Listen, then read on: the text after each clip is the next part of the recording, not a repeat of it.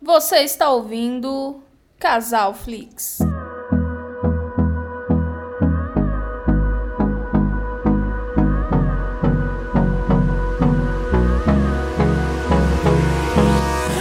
Olá pessoal, sejam bem-vindos mais uma vez. Eu sou a Ana e esse é o nosso terceiro episódio do podcast Casal Flix. Isso mesmo. Estou aqui mais uma vez com meu companheiro de bancada e marido. Felipe Ribeiro. Oi, pessoal, tudo bom? Bom dia, boa tarde, boa noite para todo mundo do Brasil. Pois é, e para o episódio de hoje, mais uma vez, nós escolhemos um filme. Um filme muito bacana. Ele é baseado em uma totalmente baseado, né, em uma história real de um serial killer americano. Ouso dizer que é um dos serial killers mais famosos do mundo. Isso. A história dele é aterrorizante e sensacional, né? E cruel. E cruel, extremamente cruel. O nome do filme é Ted Bundy, a irresistível face do mal. Felipe, você pode ler pra gente um pouquinho da sinopse? Agora, Liz, uma mãe solteira, se apaixona por Ted Bundy e por anos se recusa a acreditar que ele é o culpado pelos sequestros e crimes hediondos contra mulheres das quais ele é acusado. Essa é a sinopse da Wikipédia, pessoal. Pois é, e esse filme é de 2019. O diretor dele é o Joey Berlinger. E a nota dele no IMDB é 6.6. Quem acompanha a gente sabe que a gente não se liga muito em questão da nota do IMDB, que muitas vezes a nota não faz jus ao filme, né? E esse filme, a história é legal, a gente tem algumas críticas, algumas ressalvas em relação ao filme, mas a gente vai destrinchando aí ao longo do episódio, né? E o orçamento dele, né, foi 9 milhões de dólares foram gastos para fazer esse filme, e de arrecadação ele teve apenas um pouco mais de 10 milhões de dólares. Então a arrecadação dele não foi lá essas coisas, né? É, o filme nem se pagou, né? Se você contar aí com, é, com merchandising, propaganda e tudo mais, o filme acabou não se pagando. Inclusive agora ele está disponível na Netflix. Se alguém tiver interesse em ver, ele já está lá disponível no catálogo aqui do Brasil. É isso aí. Pra quem acompanha a gente já sabe que a gente gosta sempre de estar indicando filmes e séries que estejam a fácil disponibilização. Então a gente sempre procura algo da Netflix, da Amazon, de alguma plataforma que, que esteja fácil acesso e a gente não precisa procurar os piratas, né? Então vamos lá. Vamos falar um pouquinho sobre o filme, né? Esse filme se passa nos anos 70, né? Mais precisamente no ano de 74, né? Isso, onde ele começa quando, quando descobrem o primeiro crime dele, né? Em 74, mais ou menos, em média. Isso. Pra quem conhece a história real, a gente acha que o filme não retrata tão bem a realidade, né? Mas assim, ele ele é ele vai por um plano diferente. Se você prestar atenção, parece que é mais pelo plano do próprio Ted, né? É como se fosse a história sendo contada aos olhos dele, o que realmente aconteceu. Porque para quem conhece a história dele, sabe que ele, do começo a praticamente o final, ele sempre esteve em negação, né? Em relação aos crimes deles. Inclusive, é, a gente pode até ver isso que a Ana comentou no nome do, do filme, que é A Irresistível Face do Mal. Então o filme foca no carisma, é, na pessoa que o Ted fingia ser. O filme foca nisso. É, outra coisa é, que é importante comentar é que quem é o protagonista é o Zac Efron. O que, que você acha dele, Ana? Nossa, eu achei a atuação dele excelente. É, porque se a gente for comparar, quem quiser pesquisar, tem muitos documentários, tem cenas reais de de, do julgamento, né? Então dá para perceber que o Zac Efron, ele pegou muito bem os trejeitos, ele estudou bastante, né, o, o, o, personagem e eu acho que ele conseguiu executar muito bem. Ele tá diferente, ele tá, numa, tá com uma cara uma caracterização diferente. Não tá aquele Zac Efron que a gente conhece, aquele bonitão, né? Atualmente Isso. mais que ele tá fortão, galanzão. Ele tá, ele tá um pouco diferente. Ficou uma caracterização muito boa, bem fiel ao personagem. Exatamente. Inclusive, no final do filme mostram algumas cenas reais do, do Ted e que aconteceu no filme, né? Pela, pela atuação do Zac Efron. E você viu que ele pegou os trejeitos igualzinho o, o serial killer. Isso é muito legal. Engraçado, Ana, como o filme ele foca sempre no lado do Ted, chega algum momento que você fica realmente em dúvida se ele é o assassino ou não, porque o Zac Efron fez essa encenação mostrando o quanto ele é cativante, que a gente fica meio meio meio, sabe, estranho. Você sabe como é que é? Sim, a gente chegar a duvidar da culpa dele, né? E é o que aconteceu um pouco na vida real, né? Porque a história real foi um pouco disso, né? Pra quem não conhece, ele foi um assassino, um serial killer, que matou mais de 30 mulheres nos anos 70, matou e estrupou com requintes de crueldade, né? E o julgamento dele foi um dos primeiros a serem televisionados, né? E ele, é, ele era, como a maioria dos psicopatas, né? Acredito que quase todos, são muito inteligentes, charmosos, cativantes, né? E ele era até um pouco, até bonito, né? O pessoal achava ele bonito e tudo mais. Charmoso, né? Muito charmoso, extremamente inteligente. E ele era um estudante de direito, então ele, ele era muito. Ele tinha muita lábia, sabe? Ele era muito articulado, ele era Isso. muito articulado. Então ele chegou a convencer muitas pessoas. É tanto que o julgamento dele foi cheio, várias, muitas mulheres meio que apaixonadas pela figura dele. Isso é muito cabuloso, né? Você Sim. para pra pensar que o cara estuprou e matou, comprovado, né? Que tem comprovado aí que possivelmente é muito mais. Ele matou 30 pessoas, 30 mulheres e tinha mulheres no julgamento dele. Tem gravações delas em reportagem falando: "Nossa, como ele é lindo.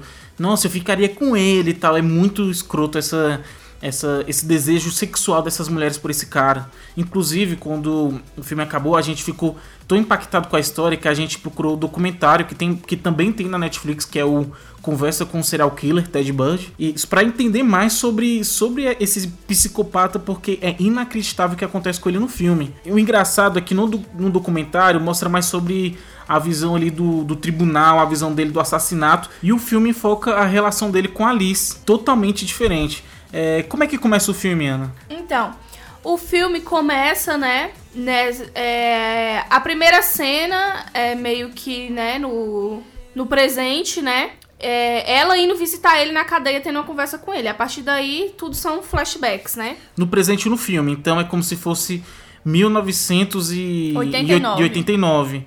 Entendeu? Quando, é, não é no presente agora, 2020. Isso que a, que a Ana quer dizer. Isso, no presente em relação ao filme.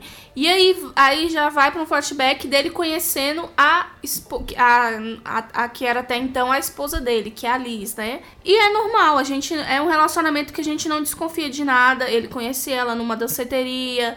E aí eles vão para casa e aí começa, aí começa a ter um relacionamento normal, ela já tem uma filha, e ele cativa a filha dela e tudo mais começam a morar junto até então, não mostra nenhum aspecto do relacionamento dele que leva a alguma desconfiança, é, né? Você, você não vê ele como abusivo, você não vê ele tratando mal a Liz, a ou a, a filha dela, porque ela já tinha uma filha quando ele conheceu ela. Você não vê nenhuma, nenhuma hora ele sendo controlador. Ele parece ser um cara perfeito. Isso, é justamente ao contrário. Ele é super cavalheiro com ela, super compreensivo. Ele abraça a filha dela como se fosse um pai. Então é um relacionamento perfeito. Ele é um cara perfeito, estudioso, charmoso, um bom padrasto, um bom marido. Então é aparentemente alguém livre de, de qualquer desconfiança, né?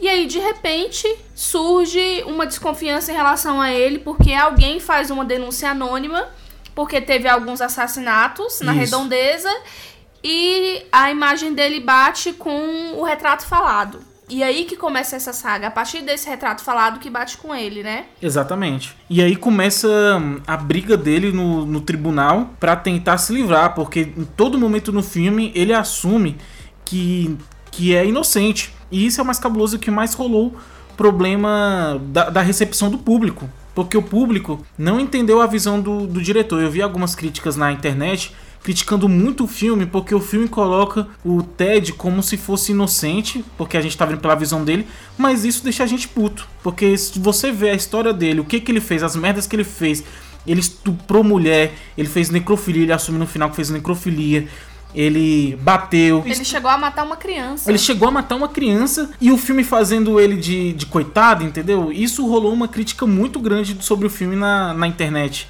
E eu até entendo as pessoas. Quando eu vi o documentário, eu falei é, com a Ana, né? Nossa, eu até entendo porque as pessoas não gostaram do filme. Porque realmente é, é, é, complicado essa abordagem que o diretor fez. Mas, é, mas aí a gente tem que julgar o filme como uma obra à parte. Você julgando como uma obra parte é uma coisa, agora você comparando com a realidade realmente gera essa revolta, entendeu?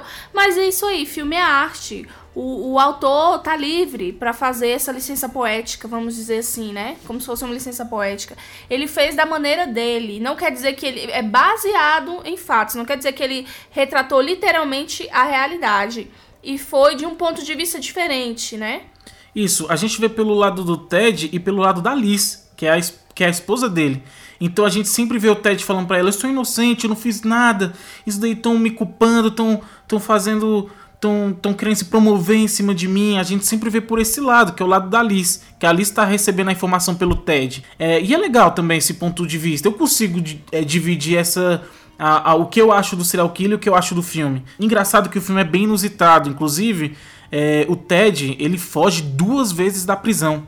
Isso acontece no filme, mostra as duas vezes que ele foge, e você fala, pô, não acredito nisso, não boto fé. E realmente assim aconteceu na vida real. Isso, na vida real ele consegue fugir duas vezes da prisão. Inclusive, em uma dessas, ve de, em uma dessas vezes que ele fugiu, ele fez seis vítimas, se eu não me engano, né? É, eu acho que. Foram foi... ou quatro ou seis foi, vítimas. Foi quatro, foi quatro.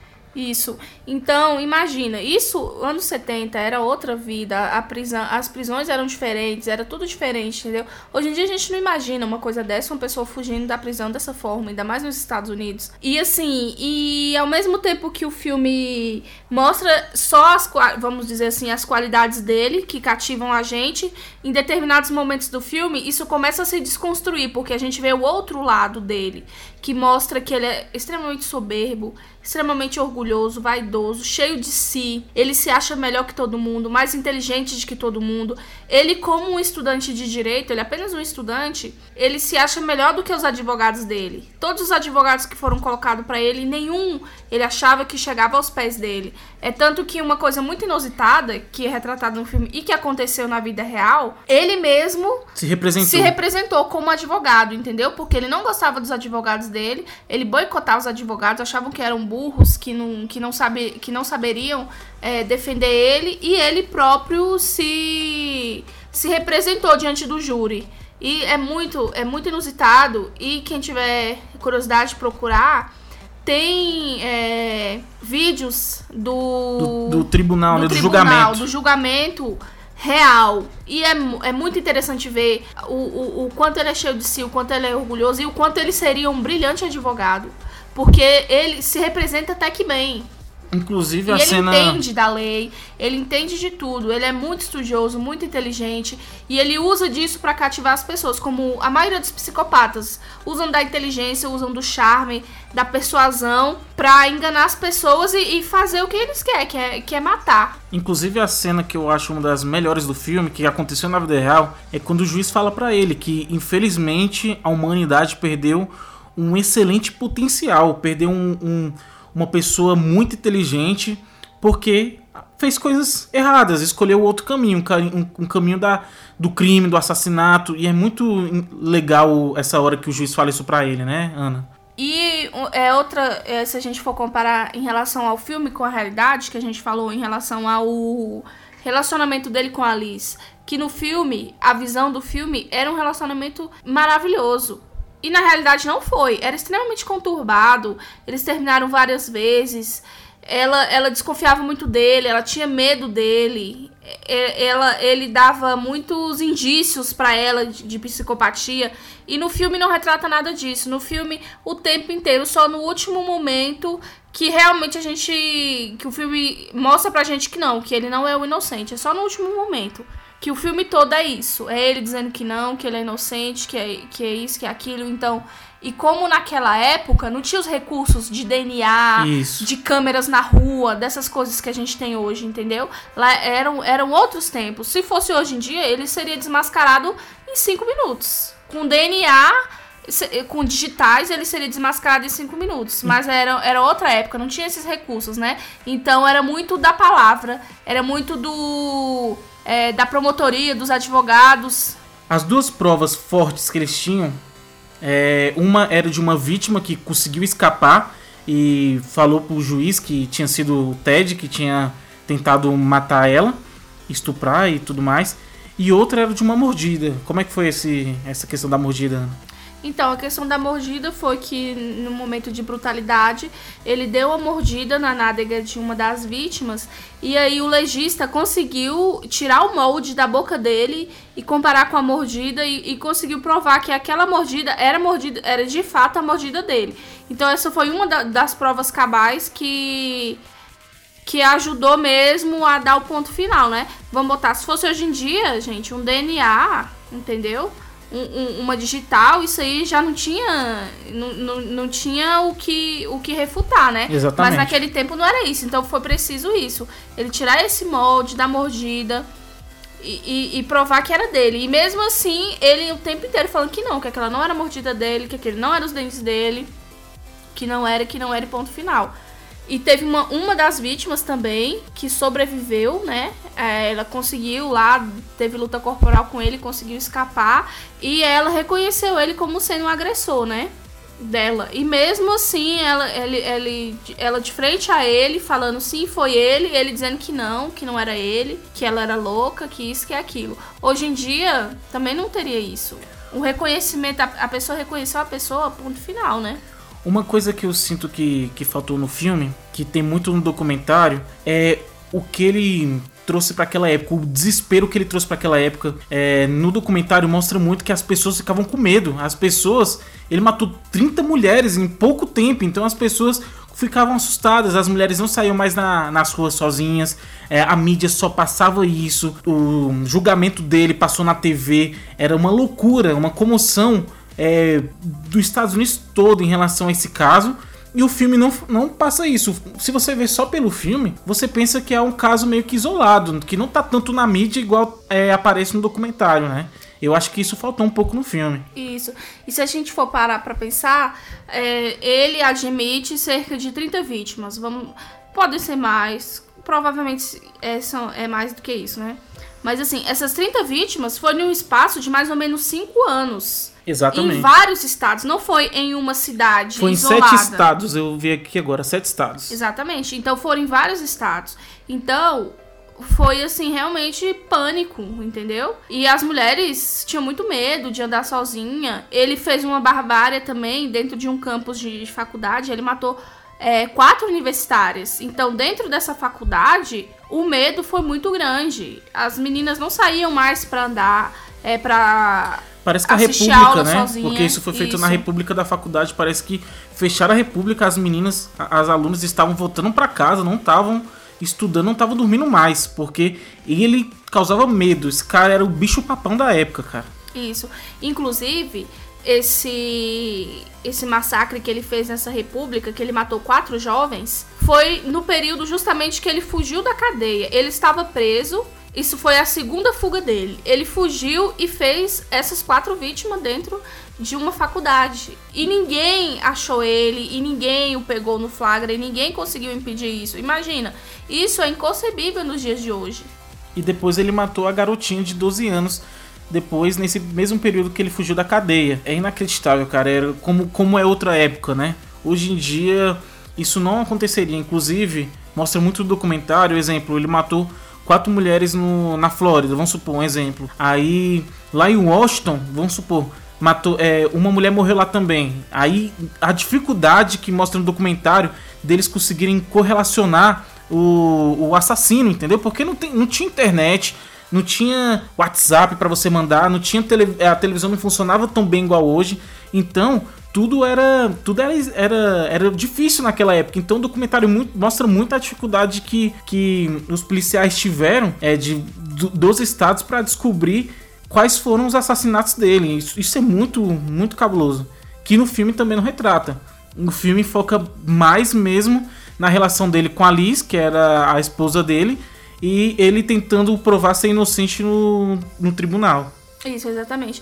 E a atuação do Zac Efron, como a gente já falou anteriormente, é muito boa, porque ele convence muito, entendeu? Ele pegou demais os trejeitos do cara. Ele conseguiu passar muito o charme que ele tinha, a, assim, a soberba que ele tinha. O filme também tem um visual muito legal, que retrata bem os anos 70. Você assiste, você não pensa que foi feito nos dias de hoje. Parece que foi realmente feito naquela época. Que o visual, as roupas, todo o, o ar, assim, que, que, que preenche o filme ficou excelente. Parece que realmente é um retrato dos anos 70. Não tem o que você fale que parece, ó, oh, isso aí parece falso. Nada parece falso. Tudo parece bem realista e é super da época. Outra atriz que foi boa no filme foi a própria Liz, que é a, que é a esposa dele. Ela é representada pela atriz Lily Collins e ela é muito boa. Ela mostrou realmente o, o, o desespero, a angústia, a tristeza. Você consegue ver no olhar dela a tristeza que ela tem por estar tá passando por aquela situação é, em, em, relação ao, ao Ted. E a vida dela e a vida dela se acabando. A gente vê que o retrato dela, ela sofrendo por estar tá carregando aquele fardo de de estar tá com aquela pessoa e saber que por muito tempo ela dormiu com, com um monstro sem saber. E ela é uma atriz que ela também tem outros papéis muito legal. Tem um filme que ela que ela fez também, que é muito bom, que eu adoro esse filme, é O Mínimo para Viver. Quem tiver, pro, é, tiver curiosidade, procura esse filme também, que é um filme que vale muito a pena assistir. Em 2019 também ela fez o filme do Tolkien, a história do escritor do Senhor dos Anéis. O pessoal falou que a atuação dela também foi muito boa. Ela é uma atriz que está crescendo. É, eu imagino que pode ser que daqui a alguns anos ela ganhe até algum Oscar, alguma coisa assim, porque ela é uma atriz que que mostra bastante. Ela é boa no drama, cara. Ela é muito boa. Sim, ela é muito boa no, no drama. Inclusive, esse filme, O Mínimo para Viver, também é um drama de 2017 que quem tiver procura, é, curiosidade procura. É muito legal esse filme. O ápice do filme, na minha opinião, é no momento que o Ted ele é julgado, a pena que ele leva é pena de morte e a Liz, antes dele morrer, ela se encontra com ele e ela fala que ela que delatou ele. Ela que ligou para a polícia quando viu o retrato na televisão e falou que, que o retrato parecia ser o marido dela. E isso é uma revelação, acho que é uma das partes mais legais do filme. E é a atuação do, do Zac Efron, assustado, quando ela fala isso e ela interrogando ele falando que ele tem que assumir para ela naquele momento que ele é o assassino e que ele matou aquelas pessoas, senão ela nunca ia morrer em paz. O que, que você achou dessa cena, amor? É uma cena bem forte, né? Que é o primeiro momento do filme inteiro que a gente vê indícios de culpa nele. Não dele se sentir culpado, que em nenhum momento ele, ele carrega remorso, mas de, de mostrar que é, ele vai começar a admitir. É tanto que ele admite para ele não ele nem ele nenhum momento abre a boca e fala para ela eu fiz, né? Mas ele dá indícios ali para ela que dá a entender que realmente foi ele, né? É tanto que na na vida real, né? Ele ficou mais de 10 anos preso, né? O, o primeiro assassinato dele, que, que, que tem relatos, né? Foi no, em 74 e ele foi. Ele é, pegou a pena de morte, ele só foi executado em 89. Então, só em 89, um dia antes, ou dois dias antes, se eu não me engano, dele ser executado, que ele finalmente admite. Então, ele passa esse tempo todo preso sem admitir a culpa, né? E aí no filme mostra que ele relatou para ela. A gente não sabe se é uma liberdade poética que o diretor fez em relação a ele confessar para Liz sobre os assassinatos, mas no documentário eles explicam que o Ted, antes de morrer, ele confessa para todo mundo, para tentar ganhar tempo, antes de morrer na cadeira elétrica, os assassinatos, os crimes que ele, que ele cometeu. É isso. Ele, é, é, é, poucos dias antes da morte, né? Ele, de, ele chama, inclusive, o jornalista, advogados e tudo mais.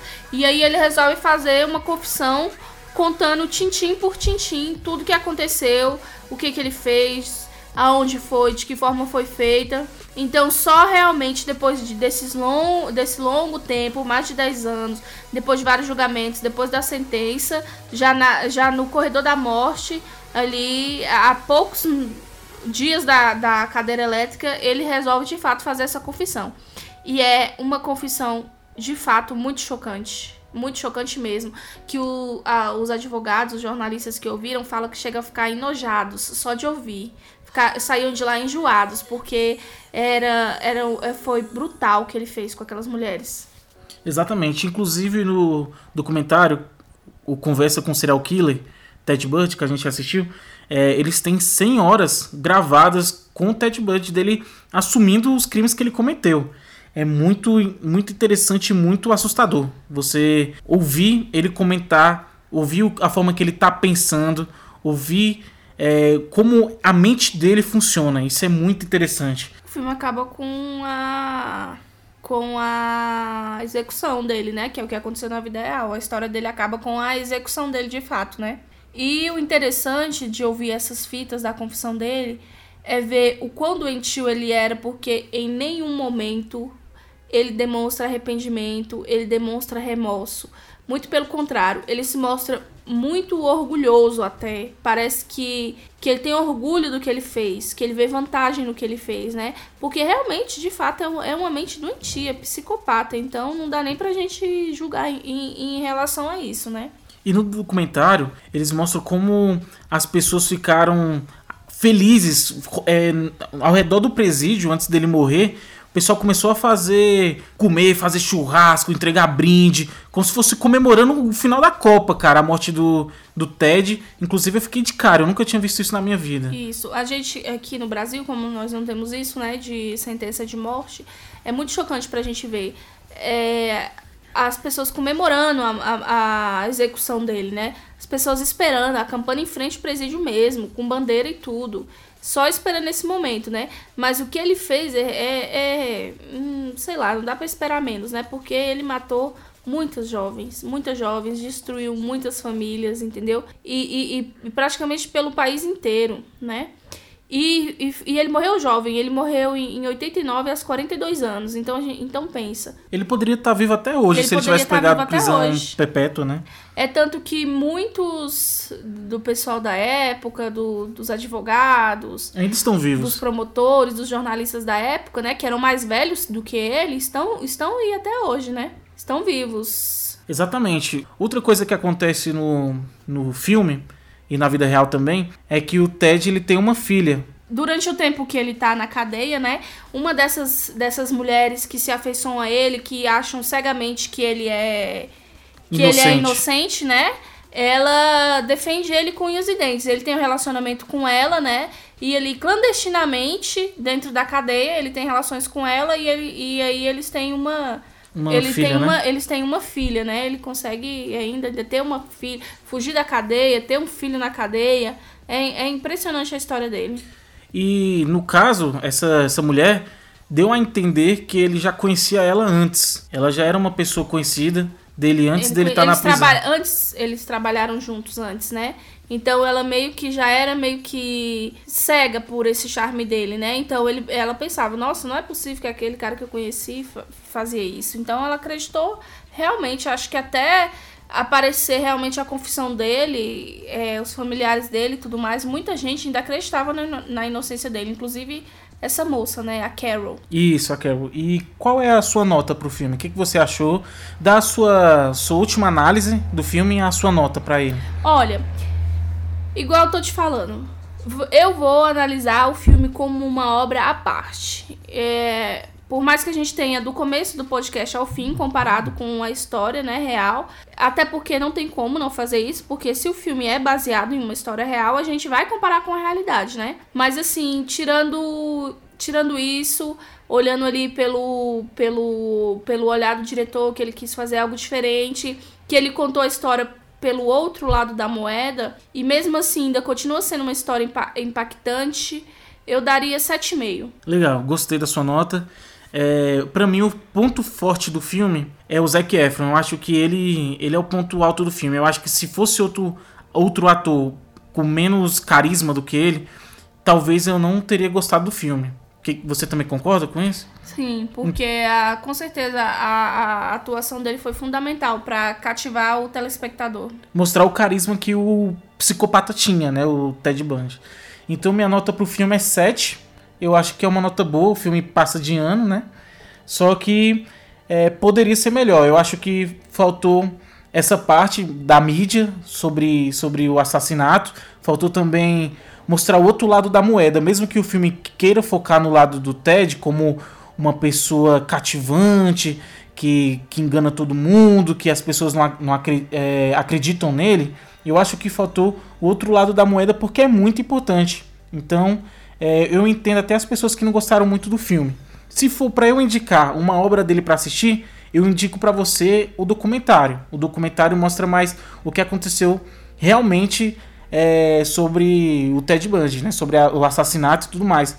Mas se você quiser uma, uma obra focando em outra área, o filme também é uma obra legal. Você vai gostar. Eu acho que, na verdade, o ideal é assistir os dois. Se você não conhece a história, assiste primeiro o filme e depois você assiste o documentário para você ver o quão explode na sua cabeça. Porque você assiste o filme, você tem uma visão, que você tem, no caso, a visão dele como inocente, e quando você vê o documentário, você vê a realidade, você fala, caramba, como esse cara era foda. Inclusive o documentário também está na Netflix.